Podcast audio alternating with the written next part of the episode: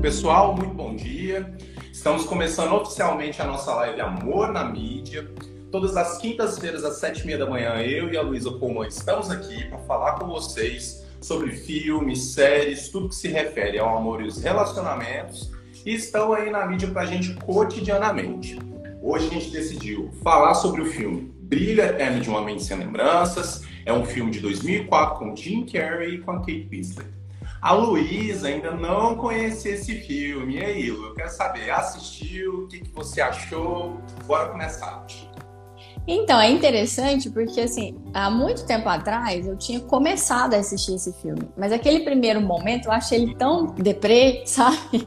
Achei tão deprê, tão deprê. Eu falei, ah, não vou ver esse filme. Eu não terminei de ver o filme. Isso foi, assim, há muitos, acho que muitos anos atrás. É um filme que já é antigo, né? E aí, tô, já tinha muito tempo que muitas pessoas aqui estavam falando sobre filme. E fui, eu fui ver, achei interessante. Tem bastante coisa pra gente discutir nesse filme, né? É, eu particularmente gosto muito desse filme porque ele é um filme que, para mim, ele tem uma linguagem poética, né? E ele tem uma, uma certa melancolia que eu acho bonita, né? Ah. E é interessante, né, Lu, como a gente tem comentado aqui, como as nossas perspectivas, visões e entendimento dos filmes e das obras, aos poucos, quando a gente vai vivendo, quando a gente vai tendo as nossas próprias experiências e também estudando sobre os próprios relacionamentos, a gente vai mudando, né, a nossa visão Sim. sobre filmes que a gente já assistiu, né? Esse filme Sim. eu tive essa mesma experiência dessa vez reanalisando e revendo ele. Tive uhum. outra experiência, tive outras visões também sobre alguns temas. Posso começar, Lu, então? Claro, puxa. Vamos lá. Gente, O Brilho Eterno de Homem Sem Lembranças é um filme que a gente conhece o personagem Joey, que é o personagem do Jim Carrey, né? E no começo do filme, a gente vê o Joel conhecendo, entre aspas, a Clementine, né? Clementina, uhum. Clementina aí nos filmes dublados. E quando a gente vê o Jim Carrey conhecendo a Clementine, a impressão que nós temos é que eles estão passando por um primeiro encontro, né? Uhum. Que eles estão se conhecendo, que eles são pessoas ali que ainda não sabiam quem eles eram, que eles estavam passando pela fase da paixão ali naquele momento, na, na cena do trem. Só que qual que é o grande lance do Brilho Eterno do Homem Sem Lembranças?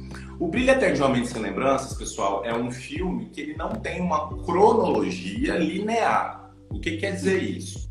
O tempo de explicação do filme não é assim o começo da história, o meio da história e o fim da história.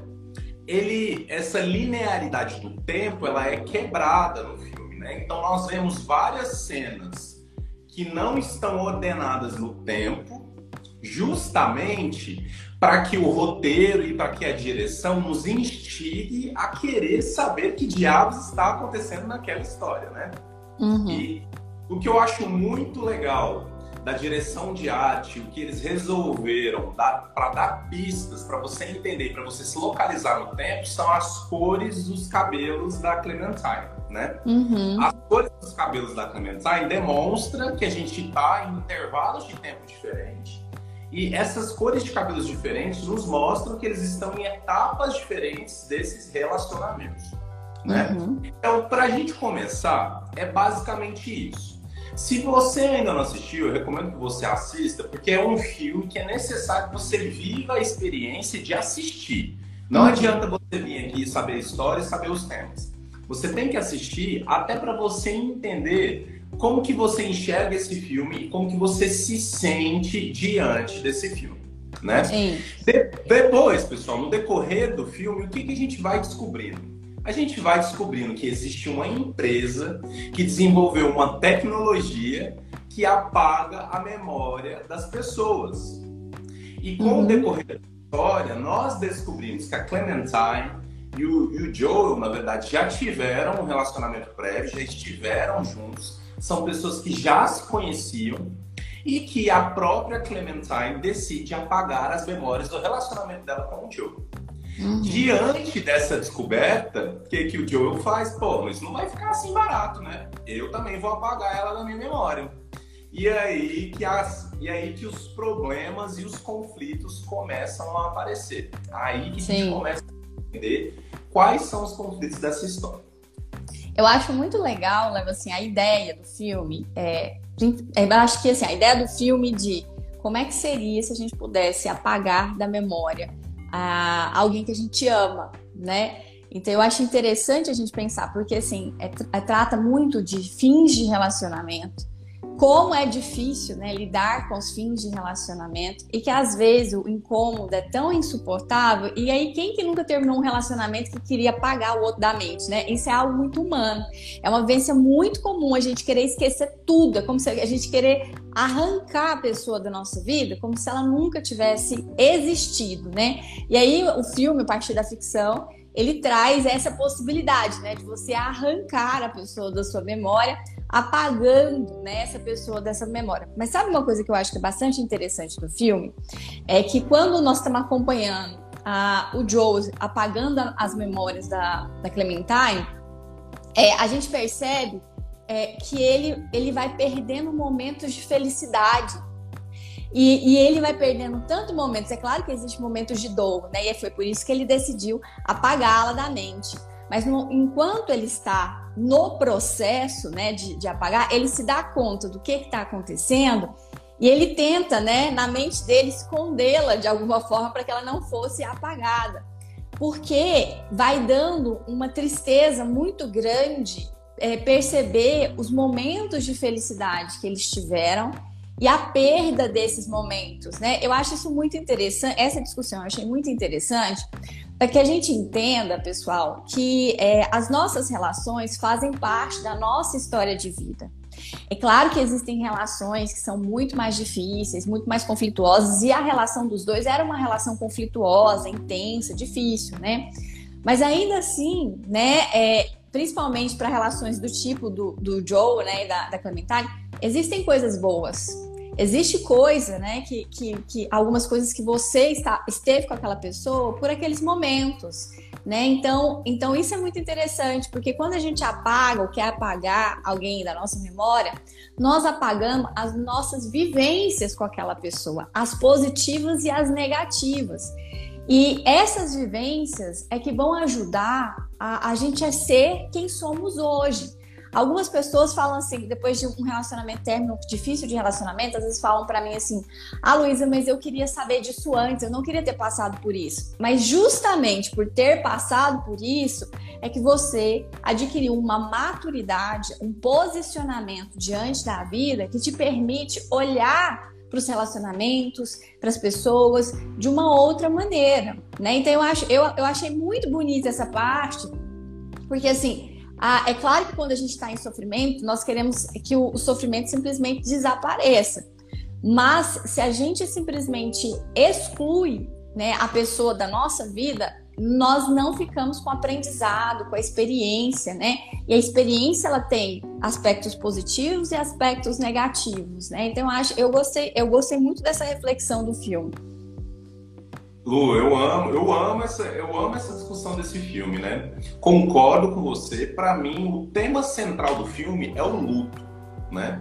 E por que, que é interessante a gente falar sobre isso no amor? Porque a perda dos amores, os términos de relacionamento, são um dos grandes principais motivos de sofrimento para as pessoas que, né, que estão passando por dificuldades amorosas, que têm dificuldade de manter relacionamentos amorosos.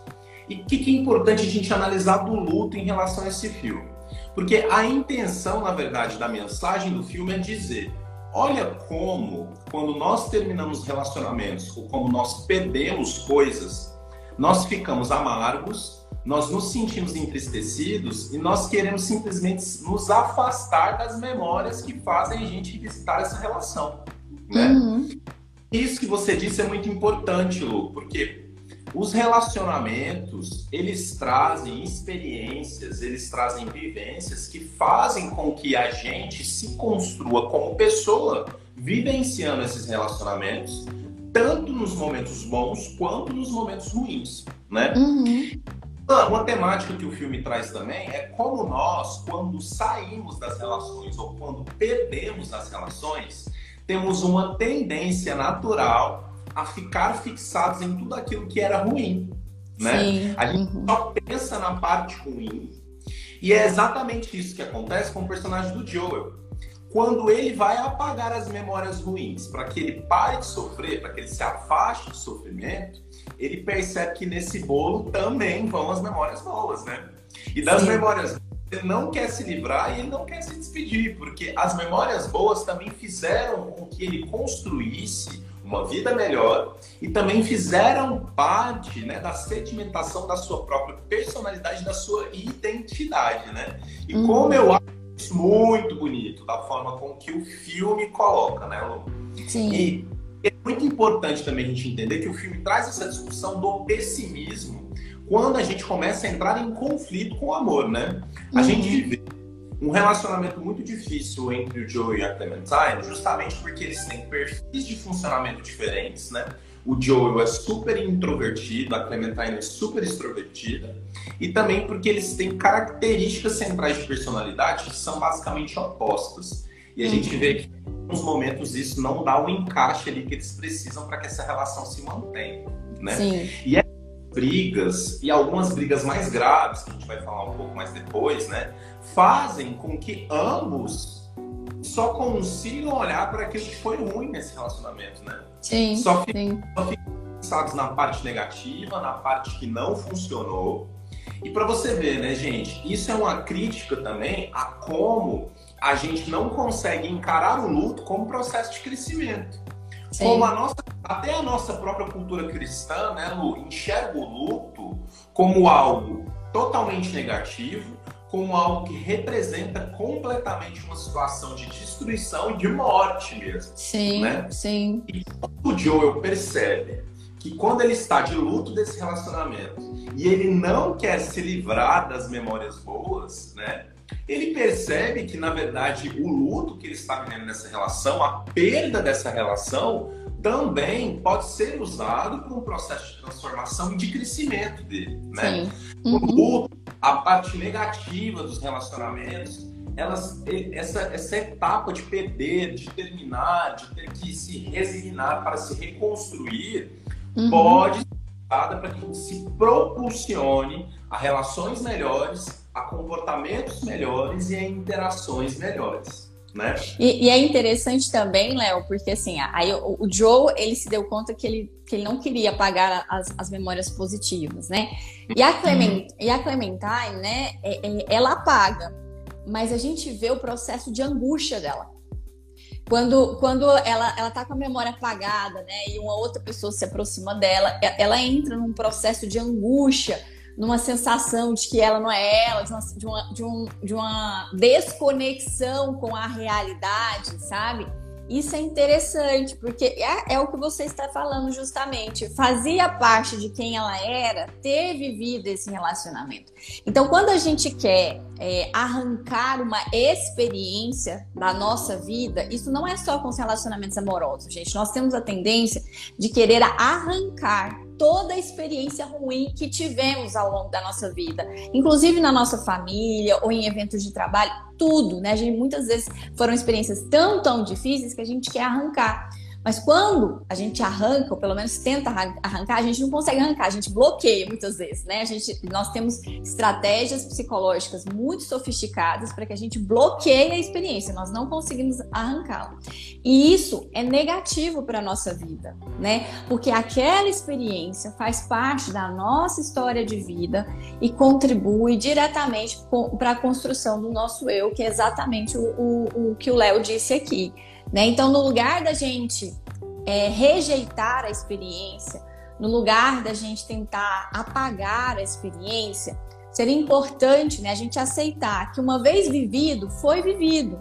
Foi vivido. Já que já que viveu, não tem como. Infelizmente, tem coisas que a gente não, não tem como apagar mesmo. Né? A vivência é uma delas. A gente não apaga. Já que o vivido já aconteceu, nos cabe agora olhar para essa vivência, entender que ela faz parte de como você é, de como você se constrói e o que e como você pode aproveitar dessa vivência para que ela impulsione o seu crescimento e para que se ela for muito dolorosa, para que ela não se repita novamente com outras pessoas em outras situações. É, essa questão da angústia que ela ficou de quando, quando apagaram-se as memórias dela, eu achei que foi um aspecto também muito interessante para vocês entenderem, né, pessoal, que às vezes nem tudo que a gente quer é saudável. Nem tudo que a gente quer. E nós tentamos apagar as memórias. De que jeito que a gente tenta anestesiar as memórias no luto, né? Lá foi um, uma, um, um, um processo de apagar o cérebro, né? Mas na vida real, a gente tenta a, a gente tenta anestesiar a nossa experiência usando drogas, usando medicação, né? É, comendo muito, comprando muito, bebendo muito. Inclusive, tem a, a famosa expressão beber para esquecer, né? Então é como se a gente fosse beber, beber, beber para desconectar dessa da experiência. E essa questão da bebida está muito ligado à perda de relacionamentos amorosos, né? É para a gente justamente desconectar. Mas isso não é saudável. Nós temos que aprender a olhar para a vivência, temos que a, a nos fortalecermos para que a gente consiga olhar para as vivências, né? E, e, ver como elas estão impactando na nossa vida e o que, que a gente pode fazer para que essa vivência não se torne um trauma, mas se torne uma experiência que vai te ajudar a crescer. Perfeito, Lu, é isso, é isso mesmo. Em relação à angústia que a Clementine sente, eu quero, eu vou tentar memorizar aqui para eu não esquecer, porque eu quero pegar o gancho exatamente desse tema, né? Outro tema que o filme trabalha é como nós precisamos das experiências e das vivências para o aprendizado, né? Então, já dando spoilers aqui para vocês, pessoal, o que, que acontece, né? Os dois apagam suas próprias memórias e depois a gente vê que o que, que o filme nos mostra? Que eles ficam fadados a se reencontrar várias vezes e a viver esse relacionamento várias vezes e a passar pelos mesmos problemas várias vezes de novo e terminar o relacionamento de novo. Uhum. O que o filme mostra é como se eles tivessem entrado num ciclo, num ciclo infinito de se, de se conhecerem novamente de passarem pelas dificuldades que a relação deles tinham e de terminarem novamente. Então, o que, uhum. que o uhum. filme está dizendo, gente, gente? Nós precisamos das nossas experiências, da nossa memória e do enfrentamento das nossas dores para que a gente aprenda e não repita os mesmos erros. Exatamente. quando apaga a sua memória, ele se condena a viver a mesma relação frustrada de forma infinita né? Uhum. E o, o, filme é justamente isso. Como que é a cena final do filme, pessoal? Mostra eles numa cena em que eles estão juntos numa praia e essa cena passa a ser repetida várias vezes. Se você observar, cada vez que a cena é repetida, a, o quadro da cena está diferente, tem elementos diferentes na cena, né? Então isso uhum. demonstra são tempos diferentes que estão sendo mostrados ali, como se eles estivessem sempre terminando esse relacionamento. E isso eu acho extremamente sim, brilhante. Pegando Sim. Da, da Clementine, Lu, ponto positivo e ponto negativo. O ponto positivo do vazio da Clementine é justamente isso que você disse, né? Quando ela se destitui das suas memórias, quando ela afasta daquilo que ela viveu e experienciou na relação com Joey, ela se afasta de quem ela é e ela começa a presenciar um vazio existencial né? Uhum. Ela encara vazio, um buraco ali na vida dela do tipo, cara, eu não tô entendendo muito bem o que, que tá acontecendo comigo, porque essa pessoa, eu fico conhecendo, me encontrando com ela, e eu acho que tem alguma coisa esquisita nessa história, né? Uhum. Esse é o ponto positivo, né? Mas tem um ponto negativo nessa mensagem. E qual que é o ponto negativo, pessoal? O ponto negativo é que, para mim, também tem um contexto romântico idealizado de que, né, apesar de eles terem as memórias deles sobre si mesmos terem sido, terem sido apagadas, a força do amor faz com que uhum. continuem se encontrando. E é uma coisa mais ou menos assim com a, com a Clementine. Poxa, eu não sei quem ele é, eu não conheço ele, mas eu sei que eu o amo, mesmo sem o conhecer. Uhum. E esse quando é demonstrado no filme, para mim também vem com esse tom idealizado e romântico, como se fosse aquela noção de alma gêmea, de Sim. encontro de almas, né? De um relacionamento que vai, transpa que vai transpa transpassar as vidas, os séculos. Uhum. Então, isso é perigoso, pessoal, porque isso é uma subversão de como nós nos apaixonamos, né? Nós nos apaixonamos por quem nós vemos, por quem nós conhecemos e por quem nós, nós, entre, nós entramos em contato. Quando o filme diz para mim que você fica reencontrando uma pessoa é, pela qual você não, da qual você não se lembra e da qual você não tem mais memórias, você continua se sentindo apaixonada por alguém que você nem conhece, tem alguma coisa errada nessa história, né, Lu? Sim, tem, sim, eu concordo com você, Léo. Eu acho que traz muita ideia de destino. De que não adianta o que eles façam para não estarem juntos. Eles vão acabar juntos novamente, porque é como se eles estivessem destinados um para o outro, né? Que é essa ideia da alma gêmea, que, que o, um é o par perfeito do outro. Eu também acho, é o romantismo, né? É bem é bem típico de, de, de, filmes que trazem essa temática romântica. Mas pegando essa questão do romantismo, eu também acho que é interessante a gente discutir, Léo, é, o quanto existe diferenças né, entre o Joe e a Clementine. Né? O, o, tanto que eles são diferentes. É muito interessante, porque o, o, filme começa pela, pela narrativa do Joe, né? E o Joe é uma pessoa mais quieta, mais melancólica, talvez até meio deprimida, né? É uma pessoa que não se acha tão interessante, com um problema de autoestima escancarado, que está questionando a existência dele, né? E aí ele vai se encontra, né, com a, a Clementine, que é realmente o oposto dele. Então é uma pessoa impulsiva, intensa, aquela que é despreocupada, aquela que se entrega a todas as experiências sem, sem avaliar o que está acontecendo, né? Mas que tá. também tem autoestima baixa.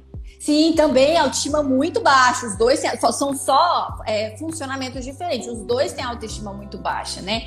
E aí é interessante ver como os dois são opostos. Eu acho que isso também diz de uma ideia romântica que fala que os opostos se atraem né? Então, assim, e é interessante, acho que ele, o filme mostra muito mais na perspectiva do Joe do que da, da Clementine. Mas é, é interessante ver que na medida que o Joe ele vive o relacionamento com a Clementine, é como se ele fosse ficando mais energizado, sabe? É como se ele voltasse a ser feliz, é como se ele passasse a sentir a vida novamente, né? Dá muito essa ideia. Inclusive tem falas dele no filme que é como se é, ela tivesse resgatado a, a vontade dele de viver, né? E isso é uma ideia muito perigosa, tá certo? Muito perigosa.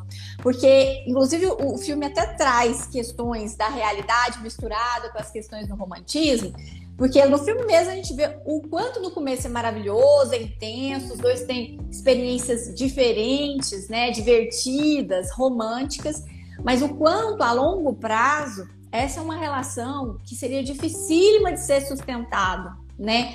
Porque a forma de funcionar um do outro, no começo, gente, a gente se encanta pelo funcionar, pelas diferenças do outro. Inclusive, são as diferenças do outro que, que, que provocam a atração que a gente sente por ele. Então, no começo, o Joe achava a Clementine maravilhosa. Na medida que ele vai convivendo com ela, e tem trechos do filme lá, ele percebe que ela é extremamente impulsiva, né? Que muitas vezes é, é, ele acha que ela tem um comportamento sexual inadequado, ela bebe demais, ela é inconsequente, ela fica irritada e briga com ele, né? E começa a atacá-lo. Então, é, a gente vê essas diferenças é muito importante, né? Então, ao mesmo tempo que eu, eu depois que avaliando o pareamento, né? A gente, quando a gente fala de casais, a gente fala do pareamento. A, a, leitura que eu fiz é a Clementine ajudava o Joe a experimentar mais a vida. E o Joe, eu acho que ajudava a conter um pouco, né, essa impulsividade da Clementine. Isso era um pareamento. Só que a longo prazo, um começa a sufocar o outro. As mesmas características que no começo eram bem-vindas, ao longo do relacionamento, elas começam a sufocar a relação. E se o casal eles não tiver estrutura emocional, muito diálogo, recursos e às vezes até precisa de ajuda, é, essas diferenças muitas vezes tornam um relacionamento insustentável, mesmo que exista amor, porque lá no filme deixa claro que mesmo os dois terem terminado, os dois se amavam, mas eles não conseguiram sustentar o relacionamento mesmo existindo amor. Por quê? Porque eles não conseguiam conviver um com o outro. Exatamente, gente. Então, assim, ó, em resumo, amor não é o suficiente. É o que eu sempre e a Luísa também estamos falando aqui para vocês. amor não é o suficiente para sustentar relacionamentos. Existem outros elementos que vão dar essa liga e que vão dar consistência para a permanência de você em algum relacionamento amoroso. E como é interessante isso que a Lu falou, porque o Joe e a Clementine, eu vejo eles como um, um, um casal que teve dificuldade de se sustentar por dois grandes motivos que o filme me comunicou, né, Lu? Primeiro, eles são o encontro de dois mundos absolutamente opostos e que vivem essas características opostas de forma intensa, né? Então, uhum. o Joe é qualquer introvertido. O Joe é uma pessoa que entra no trem e ao invés dele interagir ou ao invés dele, dele ter outras formas de entrar em contato com o mundo, ele vai desenhar, né? Uhum. Ou é uma pessoa que, que, ao invés de conseguir expressar as suas emoções e sentimentos através da fala e explicar para Clementino o que, que ele acha que está errado, ele vai escrever, né? Então, uhum. Joel é uma pessoa voltada totalmente para suas vivências internas, né? Enquanto uhum. a Clementine exatamente o oposto. Quando a Clementine encontra dificuldades, quando ela se sente frustrada ou quando ela se desestabiliza, ela vai para fora. Então é isso que a Lu falou. Ela entra na compulsão, ela vai beber. Ela às vezes tem verborragia, né, Lu? Ela tem uhum. incontinência uhum. de palavras, né? Então, a gente, o que, que eu tô querendo dizer com isso, pessoal? A gente vê no filme que grandes brigas que os dois têm é porque, principalmente a Clementine, falava muito o que dava na telha da cabeça dela, né? Soltava uhum. palavras magoavam as pessoas e que também em algum momento o Joe fica com tanta raiva dela e das atitudes impulsivas dela que ele também acaba falando aquilo que não devia e acaba magoando, né? Uhum. Então essa, essa grande oposição dos mundos deles, né? É igual a Luísa falou, né? Etapa inicial do relacionamento, essa oposição gera uma complementariedade. Mas depois, quando esses mundos eles vão se aproximando, como se fosse um eclipse de dois planetas, esses planetas eles não sobrepõem, eles se chocam, né, Luísa? Eles não Sim. conseguem existir, né? Porque Sim. assim, eu que é super introvertido e contido e neurótico, ele olha para aquela impulsiva e assim ele fala, cara, você, isso, tem essas frases no filme. Você vai sair transando com todo mundo. Eu sei que você faz isso. Você uhum. vai transar, né? Sim. E ela olha para ele e fala: O quê? Por que, que você tá falando isso de mim? Né? Eu não consigo enxergar isso em mim. Né? Então, olha como isso, gente, vai gerando um atrito e como isso nos diz sobre a necessidade nos relacionamentos que temos de promover ajustes. E ajustes, às vezes, da nossa própria personalidade, né? Pra Sim. Você, não é possível a gente continuar em relacionamentos se a gente não consegue aprender na relação para que a gente possa se ajustar às necessidades do outro para que essa relação aconteça. E mais uma vez, por que, que eles não conseguem fazer isso? Porque eles apagam as suas próprias memórias.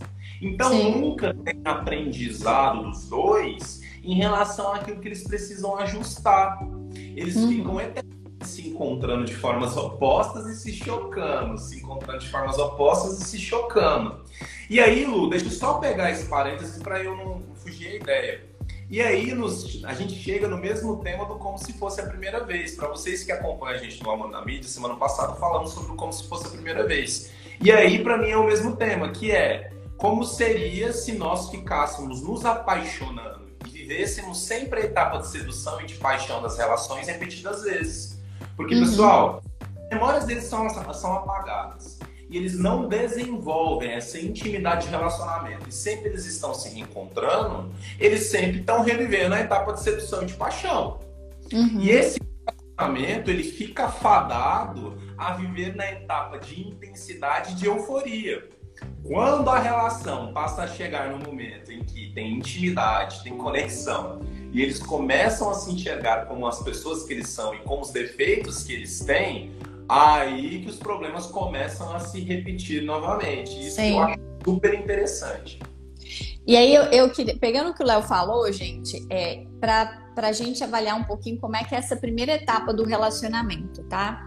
É, a gente vê na primeira etapa do relacionamento uma Clementine que ela é assim, ela é muito despachada, E ela chega a ser invasiva, na verdade, sabe? Ela vai se aproximando, se aproximando, ela se convida para ir para casa dele, sabe?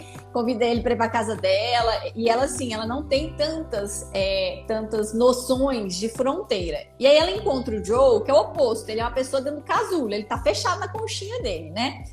Isso no início funciona, gente, porque essa expansividade da Clementine ajuda o Joe a entrar no relacionamento porque ela faz essa etapa de, de abrir o caminho, né? Então ela deixa tudo muito escancarado, ela coloca a mão nele, ela abraça ele, né? E ele fica todo sem jeito e com o tempo ele vai é, relaxando um pouco. E eu acho que essa etapa do Joe também é instigante para Clementine, porque o Joe ele é misterioso, né? Então ela não sabe exatamente o que, que ele está pensando, né? E isso também é algo que atrai. Então, nesse primeiro momento, é, a impulsividade da Clementine e o, a introversão do Joe são fatores que geram atração um no outro, né? Que gera essa proximidade. Só que na medida que o relacionamento ele vai evoluindo, e aí a gente escuta isso nas fitas que eles, que eles gravaram um do outro, é, quando eles foram apagar a memória, a Clementine começa falando que ele é muito chato. Ele é muito chato, sabe? E a, o Joe, é, na fita dele, disse que ela, tipo assim, ela é muito desequilibrada, sabe? Ela é muito desequilibrada. É, e aí a gente vai vendo o quanto que uma característica no início, que era positiva, você se sentiu atraída por ela, ao longo do relacionamento, a mesma característica que te provocou atração vai se tornando insuportável. Então, se uma pessoa tipo a Clementine, no começo a gente acha ela super espontânea, corajosa, autêntica, né? Pro, pro, pro final do relacionamento, a gente vai achando ela sem noção. A gente vai achando ela completamente sem noção. Para alguém como o Joe, no começo a gente acha ele misterioso, né? Interessante. Mas ao longo do relacionamento, a gente vai achando ele frio, ele distante, ele incapaz de estabelecer um diálogo, né? Eu acho isso muito interessante na evolução da história, porque a gente vai vendo as mesmas características que provocaram toda aquela euforia neles, são as mesmas características que eles vão ter dificuldade em lidar no relacionamento. E aí o que o Léo falou é muito importante, porque se eles não aprenderem a lidar com essas características um do outro, eles vão reiniciar o relacionamento e vai acontecer a mesma coisa de novo. Tanto é que, que no final do filme, né, ela fala, eles meio que percebem assim, vai acontecer de novo. E aí eles falam, mas vamos tentar de novo. Aí eu pensei, ok, pode tentar de novo, mas vai ser do mesmo jeito, porque não mudou, né, a habilidade que eles tinham para lidar com essas dificuldades. Gente, isso para mim, como terapeuta e como né, médico que trabalha com psiquiatria, isso para mim, para quem é católico, isso para mim é um purgatório. Porque você tá fadado a viver infinitamente um relacionamento que sempre vai dar errado. Então, assim, não tornem as suas vidas amorosas purgatórios. Aproveitem as dificuldades, aproveitem os relacionamentos que não deram certo, para você construir autoconhecimento, para você promover autotransformação para você as suas memórias, as suas vivências, tudo aquilo que deu errado nos seus relacionamentos anteriores, você tem que aprender a aproveitar para que você não repita esses mesmos erros nos próximos relacionamentos e que para você consiga identificar as pessoas com quem você vai fazer par que vai funcionar para você de uma maneira melhor. E Lu, isso que falou no final do filme fica escancarado nas falas dos dois. Porque o que, que acontece, pessoal? No final do filme, a Clementine, a Clementine e o Joey, eles entendem que apagamos nossas memórias e gente, eles entendem por que, que eles apagaram, porque eles falam, eles percebem que eles falaram coisas muito pesadas uns para os outros quando eles ouvem uma gravação, né? Então, poxa, a gente se amava, a gente se gostava. Teve esse momento aqui que a gente ficou com muita raiva e acabou se magoando e por isso a gente decidiu apagar. Mas a gente se gosta, vamos ficar junto? Vamos. E essa cena eu acho linda, assim, tem um enquadramento deles num corredor conversando, né? Eu acho muito linda essa cena. E eles olham um pro outro e falam, vamos ficar juntos, vamos, vai ser legal, vai, né? Mas, ó, vai chegar um momento que eu vou, eu vou começar a achar tudo monótono, eu vou ficar entediada e você vai me deixar com raiva porque eu não vou conseguir mudar isso. E ele olha para ela e fala: Nossa, é verdade, né? A gente vai começar a repetir tudo de novo, né? E é isso que a Luísa tá falando é, aquilo que é visto como qualidade no decorrer do tempo, devido à falta de memória, e devido a essa falta de memória eles não conseguem ajustar, eles sentem que eles estão fadados a repetir os mesmos erros e ter os mesmos tipos de conflitos dentro dessa relação, né? E eu acho muito bonita essa cena. E aí, pessoal, eu quero gancho aqui para falar uma coisa para vocês. Vocês vão ouvir isso aqui, vão gravar e depois vocês vão assistir o filme de novo, né? Sobre os cabelos da Clementine, sobre as cores do cabelo da Clementine. Você deu uma olhada sobre isso? E eu acho não, não. Eu não dei a olhada assim do significado, mas o que eu acho interessante do cabelo da Clementine é que no começo isso pro Joe é interessante, ele acha bonito, e lá no final ele acha horrível, né? No final ele tá falando assim, esses cabelos, que, que é que esses, qual é o problema com esses cabelos? Eu, eu prestei muita atenção nisso, mas assim, me parece que, que tem muito a ver, né, com a expressão emocional dele. O, cab o cabelo muda de acordo com a expressão emocional dela, né?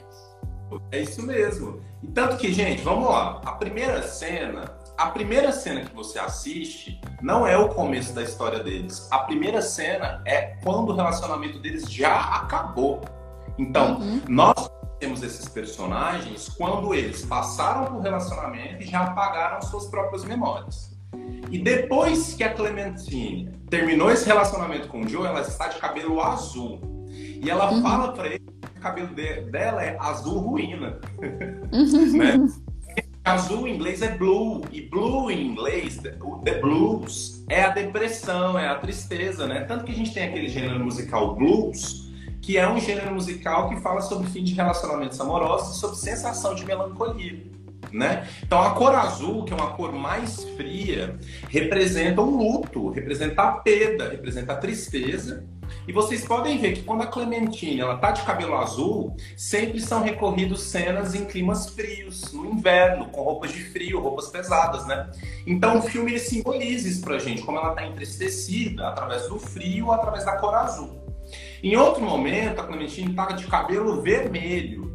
E no momento do cabelo vermelho é o momento das cenas de paixão, Lu. Uhum. É as cenas felizes, que eles estão eufóricos, que eles estão conectados.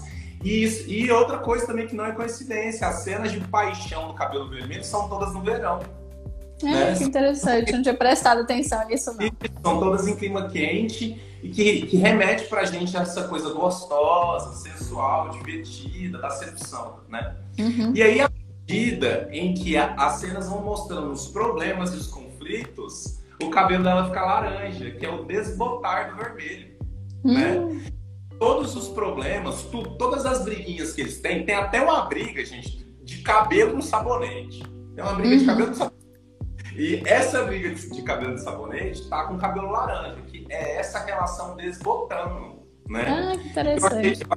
Legal essas simbologias entre filme. E a gente tem uma cena na praia que é a cena de cabelo verde. E é uma das poucas cenas que ela tá de cabelo verde, Lu. E, gente, o verde é a esperança, né? E essa cena do cabelo de, de cabelo verde é uma das poucas cenas em que a gente pode entender que aquela ali é a primeira vez que eles estão se conhecendo. Hum. Porque qual que é o, o, lance do diretor picotar esse filme sem alinhar o tempo? É deixar você confuso e você não entender onde que essa relação começa e onde que essa relação termina. Porque uhum. como, como, eles estão sem memória e não tem aprendizado no relacionamento, a relação é um loop e é tudo misturado, né? Uhum. Então, eu acho muito linda essa simbologia das cores dos cabelos e queria trazer um adendo aqui para você, Lu. A gente tem analisado esses filmes, né, que falam sobre às vezes intensidade, paixão e pessoas que têm dificuldade no amor e repara, todas as vezes que os autores e os roteiristas querem querem demonstrar uma pessoa que pode ser uma pessoa que tem transtorno de personalidade borderline, eles sempre colocam cores de cabelos coloridas muito fortes nessa pessoa. Verdade. Né? Não, eu, pra mim, eu, tava, eu fiquei olhando a Clementina e falei, ela é borda, gente. Ela é muito, ela é borderline. O funcionamento dela é muito, principalmente a invasão, o não respeito aos limites, a impulsividade, a dramaticidade, a, as variações de humor, né? E o, e o Joe, ele parece uma pessoa realmente deprimida, sabe? Uma pessoa que tem uma coisa de uma melancolia muito forte ele. Vamos lá, gente. Vamos pensar em psicopatologia. Então, vamos falar de, de diagnóstico. Que o Joel, ele pode ser, assim, um distímico. É, né? me, me vê a sensação do distímico. O que é um distímico? Um distímico é uma pessoa que é como se ela tivesse uma depressão crônica que nunca passa. Então, o distímico, ele é rabugento, ele é mal-humorado, ele tem uma percepção muito melancólica da vida e é como Pessimista. se ele sempre acinzentada, sem graça. O distímico ele é assim. tá? O que ele tem a sensação de que as coisas nunca vão se alinhar, de que a felicidade nunca chega e de que tudo sempre tá meia bomba, tá mais ou menos. O que ele não é quem tem transtorno depressivo maior mesmo. O que ele não vai pro fundo do poço. O problema do destino que é esse. Ele nem sobe nem desce. Ele sempre tá meio termo e ele sempre tá meio de saco cheio das coisas. E, e o que eu percebi é que ele se parece muito com o destino. E a Clementine, a Clementine, ela parece muito com alguém que tem transtorno de personalidade borderline. Por quê? Ela é muito impulsiva, ela é muito explosiva, ela é muito intensa, muito dramática. E como a Luísa disse, ela tem uma característica muito importante de quem tem transtorno de personalidade borderline. Gente, border em inglês é fronteira. E quem tem transtorno de personalidade borderline tem uma grande dificuldade com a própria identidade, não sabe quem é, né? Tem um vazio existencial muito grande. Então a Clementine, toda vez que ela conhecia o Joe, ela se misturava com ele, como a Luísa disse, ela tinha um processo de invasão da vida dele, né? É, tem uma ele... cena. É, e como ele era super introvertido e tinha essas características Sim. mais distintas, ele se sentia invadido, né? Sim. Ele fica, cara, que é isso aqui? Por que, que você tá se comportando desse jeito, trazendo esses problemas pra minha vida? Justo eu, que só quero desenhar e escrever, né? Sim. Não quero ficar vivendo com, com, com toda essa dificuldade que você fica trazendo pra mim. Sim, tem, tem uma cena, Léo, que, que, nessa cena, assim, representa muito essa coisa do, do, do borderline, né? E acho que é quando eles estão se conhecendo. Ele tá comendo, e aí ela fala assim: você me dá um, um pedaço de frango? E puf, pega lá, pega um pedaço de frango lá no prato dele, eles nem se conhecem. Ela vai e pega. Isso é invasivo, é extremamente invasivo isso, né? Aí ele olha meio chocado, ele você nem res... esperou responder, sabe? E, e, isso, é, isso é invasão, é não saber os limites, né? Os limites do outro de alguma forma. Sim, e, e as cores dos cabelos, gente, por que, que eu tô dizendo sobre cores coloridas, muito coloridas de cabelo? Porque o, quem tem transtorno de personalidade borderline, quem é dramático, quem é intenso, expressa a dramaticidade e a intensidade do existir no seu próprio visual. Então é muito frequente, muito comum que quem tem transtorno de personalidade do tipo intenso, dramático, tenha muitas tatuagens, tenha um visual exuberante, tenha muitos piercings ou demonstre no seu visual como está se sentindo. E a Clementina é justamente isso, né? Quando a gente vê ela trocando de cabelo a todo momento, a gente fica com a sensação assim, ué, mas o que está acontecendo? né? Tipo assim, não tô entendendo. Toda hora ela parece diferente. E quem tem transtorno de personalidade borderline é isso mesmo. O border, ele não, ele não sabe quem ele é. Ele sabe quem ele é só quando ele se relaciona com alguém. Porque ele vai ser quem ele precisa ser para estar com essa pessoa. Por isso que quem tem transtorno de personalidade borderline geralmente desenvolve muito quadro de dependência emocional. Por quê? Porque o border e a pessoa com que o border está se relacionando se tornam muito a mesma coisa, né? Ele não sabe uhum. muito de quem é ele e quem é o outro. E para você que acompanha o Amor na Mídia, a gente analisou o filme Closer, né? E eu levantei aqui para Luísa também uma característica da personagem da Natalie Portman, né, Lu? Que uhum. ela também tem característica de ser quem os parceiros eram, né? Uhum. E no Rezar e Amar, que a gente já analisou aqui também, a personagem principal da Julia Roberts trouxe essa queixa, né? Tipo assim, eu não sei quem eu sou. Eu uhum. sempre fico é, com quem eu me relaciono, né? É, mudo Sim. de namorado, mudo de características. Mudo de namorado, mudo de pensamentos, né? Sim. Léo, tem alguns comentários para mim, eu não consigo ler aqui. Eu acho que seria interessante a gente ler os comentários agora. Daniel falou que tá achando top a live. Muito obrigado, Daniel. Bom dia, Camila. Teve um comentário aqui maior que eu gostaria de ler também, gente. Vamos lá, o Moraes Monteira, Monteiro. Assim como os bloqueios que criam automaticamente de maneira negativa, vamos reconstruindo. Enfim, damos a sacada final. Exatamente, Moraes. A gente bloqueia aquilo que a gente não quer entrar em contato, que é aversivo. Mas quando a gente passa a enfrentar isso e a perceber que a gente está bloqueando, a gente consegue construir uma capacidade de enfrentar e de entender aquilo que a gente precisa mudar, né? Uhum. Criando os positivos que, curte, que surte efeitos em situações que nos limitam. Exatamente, Moraes. O que, que o Moraes disse, gente? O que eu entendi que o Moraes quis dizer? A gente passa por dificuldades, por traumas, inclusive dentro dos relacionamentos, né? Sim.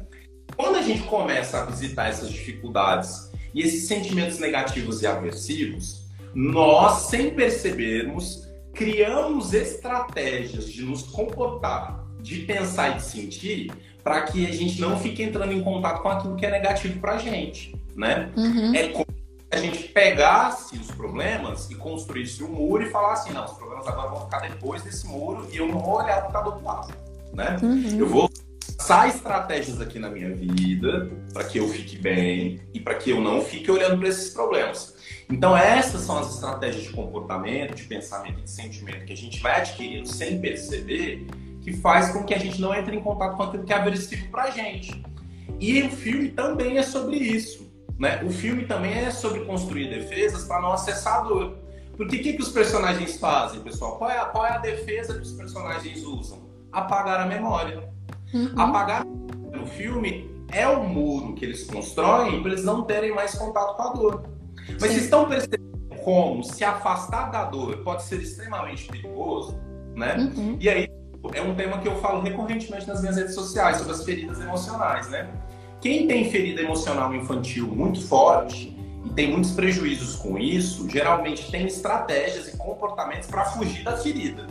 Uhum. Mas aí o que acontece? A pessoa, ao fugir da ferida, ela acaba se reencontrando com a ferida de uma forma mais intensa. E é Exatamente. exatamente o que a Clementine viveu, né? Uhum. Ela vivencia situações de abandono, de vazio existencial e supre isso com os relacionamentos. E ela decide apagar a história do relacionamento dela. Mas e aí, o vazio e a dor? Continua, né? Não adianta Uhum. apagar. Sim. Ela percebe que o vazio existencial tá ali e que não adianta ela tentar fazer ou tentar controlar a realidade para ela parar de sentir dor. Sim. É, tem uma pessoa aqui perguntando, Léo, todas essas lives estão salvas? Pessoal, é, você pode é, encontrar essas lives lá no podcast do Léo, Estação Autoestima, e no meu YouTube, é, canal Tranquilo Amor. Lá elas estão todas completas, né? Eu agora, recentemente, comecei a postar também a- a- as lives no meu podcast, que é o podcast Tranquilo Amor. Então lá você pode acessar todas as lives do Amor na Mídia. É isso mesmo, gente. Não tem desculpa para você não ouvir Amor na Mídia. Você pode ver tudo, você pode ouvir tudo, tá tudo disponível aí para vocês. E Lu, e eu quero pegar aqui pra gente fechar uma situação que é um pouco mais complexa e que tem mais a ver com quem gosta muito de estudar psiquiatria e psicologia, né? Que tem um momento do filme que é o seguinte, pessoal. O Joe tá lá na mesa de operação, né, com o objeto na cabeça dele para apagar as memórias dele. E aí a gente vai para dentro da cabeça dele e a gente vê as coisas sendo apagadas, né? E, eu- eu- e o que eu gosto desse filme é a criatividade das representações visuais. Então, assim, ele vê a Clementine andando e de repente ele vê que ela não tem uma perna. Uhum. Aí ele passa no poste e ele começa a ver que as ruas começam a se repetir. Então, assim, é como se fossem as memórias se misturando e sendo apagadas, né? Os livros Sim. vão perder títulos, eu acho incrível isso. E quando o Joel percebe que a Clementine está sendo carregada, está indo embora, o aparelho está levando ele embora, e que ele não vai conseguir paralisar o processo, o que, que ele faz, pessoal? Ele pega a imagem que ele criou dela na cabeça, né? Porque todos nós temos uma imagem do parceiro Uhum. né? Ele pega a imagem que ele criou dela na cabeça dele e tenta esconder ela do processo de apagar a memória, né? E aí, aí, né, Lu, isso aí é óbvio, né? É, um, é uma visita à psicanálise pura, porque aí ele pega a imagem que ele construiu dela e leva ela para as experiências da infância, né? Uhum. começa a ver experiências que o Joey viveu na infância, que eu acho super interessante, porque eles colocam ele como se fosse uma criança bem pequenininha, os pais gigantes, né? Assim. Uhum. A, Clement... a imagem que ele construiu da Clementine está lá junto com ele para ele tentar escondê-la, só que ele não consegue, né? Ele vai levando Uhum. ela de cena, tenta esconder ela e não consegue esconder. Gente, e, e qual que é a simbologia disso? Para mim, a simbologia disso tem muito a ver com psicanálise, tem muito a ver com Freud, né? Que nos diz, que tem uma teorização do Freud que nos diz que nós nos relacionamos com os nossos pais, na verdade, né? Uhum. que os relacionamentos amorosos vêm dos nossos pais e das nossas experiências infantis. Então, olha esse símbolo, né? Ele tá pegando a parceira dele, o amor dele, e levando ela para a infância para que ela fique escondida lá como se ela fizesse parte dessa infância. Então, é como se a origem dela e como se a causa dela existir também estivesse nas experiências de infância dele, né? E é interessante, Léo, que, que ela assume, é, ela assume a presença de figuras na infância dele, né? Então, quando e... ele tá lá, quando ele tá na cozinha da mãe, ela é uma amiga da mãe, sabe? Então, ela assume que é uma mulher, né? É, e, e, eu achei interessante quando ele tá apanhando na infância, ela assume uma figura de uma menina que salva ele da situação onde, onde ele está, né? Eu acho que cria muito essa, essa assim, primeiro, a percepção do quanto o Joe sofreu vivências de vulnerabilidade e desamparo, e também o quanto a Clementine né, assume dentro dele mesmo esse papel de alguém que está salvando ele. Eu achei isso muito interessante, essa leitura. Também, Lu, essa cena e essa construção mostra pra gente o seguinte, pessoal, a pessoa com quem você se relaciona não é a pessoa que está no mundo se relacionando com você. Uhum. A pessoa com quem você se relaciona está contaminada pela sua visão dela, está contaminada por aquilo que você acha dela e por aquilo que você sente por ela. Uhum. Então, seu marido que está aí na sua frente, na sua casa, fazendo café da manhã, ou seu namorado que está lá agora fazendo o curso dele, ou trabalhando nesse exato momento, ele não é a mesma estrutura com quem você se relaciona. Nós nos relacionamos com as imagens dos parceiros que nós construímos. E por que, que é importante falar sobre isso? Porque aí, gente, é onde aparece grande parte das frustrações dos relacionamentos amorosos, né? Quando as relações não dão certo e quando as coisas não funcionam, geralmente tem um grande problema envolvido. Ah, doutor, ele não era o que eu achava que ele era. Ou ah, essa pessoa, na verdade, eu descobri que essa pessoa não serve para mim. E, e, qual que é a mensagem que está sendo passada, gente? A idealização caiu, a uhum. paixão acabou. E você entrou em contato, muito mais em contato com quem aquela pessoa é na vida real, e você teve que se despedir da imagem que você criou dessa pessoa dentro de você. E nessas cenas, Luísa, igual a Luísa falou aqui, né? A Clementine, a imagem da Clementine na cabeça do Joey, ele assume, ela assume posições de defender o Joey e de ajudar ele. Sim. Então, olha, gente, a imagem da Clementine, né, que o Joey construiu, dá super certo com ele, só ajuda ele, só faz coisas boas para ele, né? Uhum. Mas essa é a Clementine que a gente estava vendo na vida real? Não é. A Clementine uhum. na vida real era problemática, era difícil e tinha comportamentos que geravam desconforto cotidiano para o Diogo. Sim. E então, resumindo, né, pessoal, a gente se relaciona muito com a projeção que a gente tem do outro, né? Nós criamos algo e projetamos na pessoa real e tomamos aquilo como realidade. E quando a gente vai na convivência, a gente vai percebendo que a projeção que a gente faz da pessoa não é, não, não corresponde àquilo que ela de fato é. E é aí que a gente fica desiludido, a gente se sente enganado, fica desiludido. É aí que muitas vezes a paixão acaba ou o relacionamento acaba por conta disso. Perfeito, perfeito. Então, gente, para a gente fazer nosso fechamento aqui, entendam as perdas e os lutos que vocês vivem e viverão dos seus relacionamentos amorosos como oportunidades de crescimento e não queiram se distanciar da dor e das experiências negativas. Incorporem essa dor e essas experiências negativas no seu currículo de vida amoroso para você conseguir construir relações melhores e para você conseguir fazer o seu processo de autotransformação que vai te colocar em amores que funcionem muito mais para você. Exatamente, pessoal. E como a gente sempre vem falando, né? Vamos deixar de romantizar e entender que relacionamentos precisam de várias coisas para além do amor. E como o próprio filme representa, só o amor não basta. Mesmo amando, o relacionamento pode chegar ao fim, né? E a gente tem que entender isso. Não é o amor que sustenta a relação. E para sustentar uma relação onde sempre vai existir diferenças, isso requer maturidade, autoconhecimento, habilidades para você se relacionar, capacidade de dialogar, de negociação, muito respeito, muita boa vontade, né? Que não é uma coisa que simplesmente acontece pelo ato da graça. É, é, é um trabalho, é fruto de um trabalho interno e de uma dedicação do casal em fazer dar certo.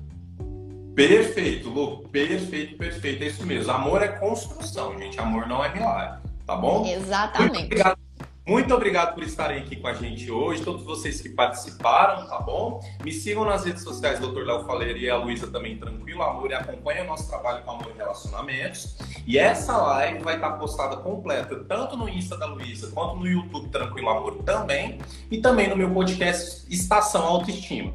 Esperamos vocês aqui nas, na próxima quinta-feira, às sete e meia da manhã, gente, para a gente discutir mais obras, tá bom? E muito obrigado por estarem aqui com a gente e também vocês que estão nos ouvindo no podcast. Um grande beijo, um ótimo dia e um bom final de semana. Tchau, Lu, obrigado. Beijo, gente. Tchau. Até semana que vem.